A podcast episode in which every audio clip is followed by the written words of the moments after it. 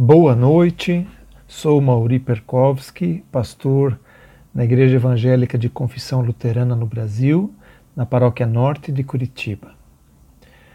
Reflitamos neste momento sobre o versículo previsto nas senhas diárias de hoje, conforme está escrito no livro de Juízes, capítulo 5, versículo 31.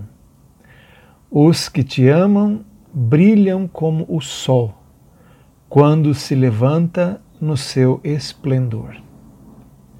Esta declaração foi feita pela juíza Débora em seu cântico, depois de ter conquistado vitória junto com Baraque sobre os exércitos de Císera.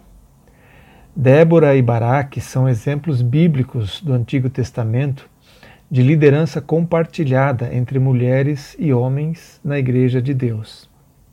Débora era juíza, quer dizer, era líder espiritual e política da, da nação de Israel. Baraque era comandante militar. Há uma certa leitura da Bíblia que ajuda a manter os nomes femininos longe dos púlpitos. Prega-se muitas vezes sobre os heróis da fé e raramente sobre as heroínas da fé. Nem sempre os pregadores se dão conta disso, porque não escolhem as leituras da semana. No entanto, mesmo quando mulheres são mencionadas nas leituras do culto, raramente se escutam sermões sobre as lutas da fé, da esperança e do amor de mulheres como Débora ou Jael. A igreja está repleta de mulheres como Débora, Jael, ofuscadas por nomes masculinos como o de Baraque. Na Bíblia, sem dúvida, há uma predominância de nomes masculinos, como imperadores, reis, sacerdotes e profetas. No entanto, os nomes femininos também são muitos, e as mulheres também protagonizam muitas das histórias bíblicas. Os que amam a Deus serão iguais ao brilho do sol ao amanhecer. Débora e Jael brilharam como o alvorecer, porque colocaram a si mesmas, com seus dons, a serviço de Deus. Nos tempos bíblicos, mulheres como Débora e Jael eram tão excepcionais que muitas, que somente por essa razão seus nomes ficaram registrados na Bíblia. Os dons são diversos, mas o Espírito é o mesmo, diz 1 Coríntios 12, versículo 4.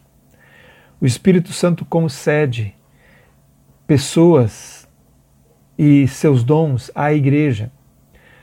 Nunca dons em forma abstrata. Mulheres líderes como Débora ou destemidas como Jael, mas servas do Senhor pela fé, podem representar uma nova oportunidade na igreja como as muitas mulheres líderes que cooperaram com o apóstolo Paulo na missão da igreja, Febe, Priscila, Lídia, as quais não foram mulheres sem voz, mas mulheres líderes na igreja apostólica. Oremos. Deus de amor, agradecemos pelo testemunho de coragem e amor que tens dado através de tantas mulheres em toda a história. Dá-nos humildade para reconhecer isso e te louvarmos por elas. Abençoa-as e consola-as. Amém.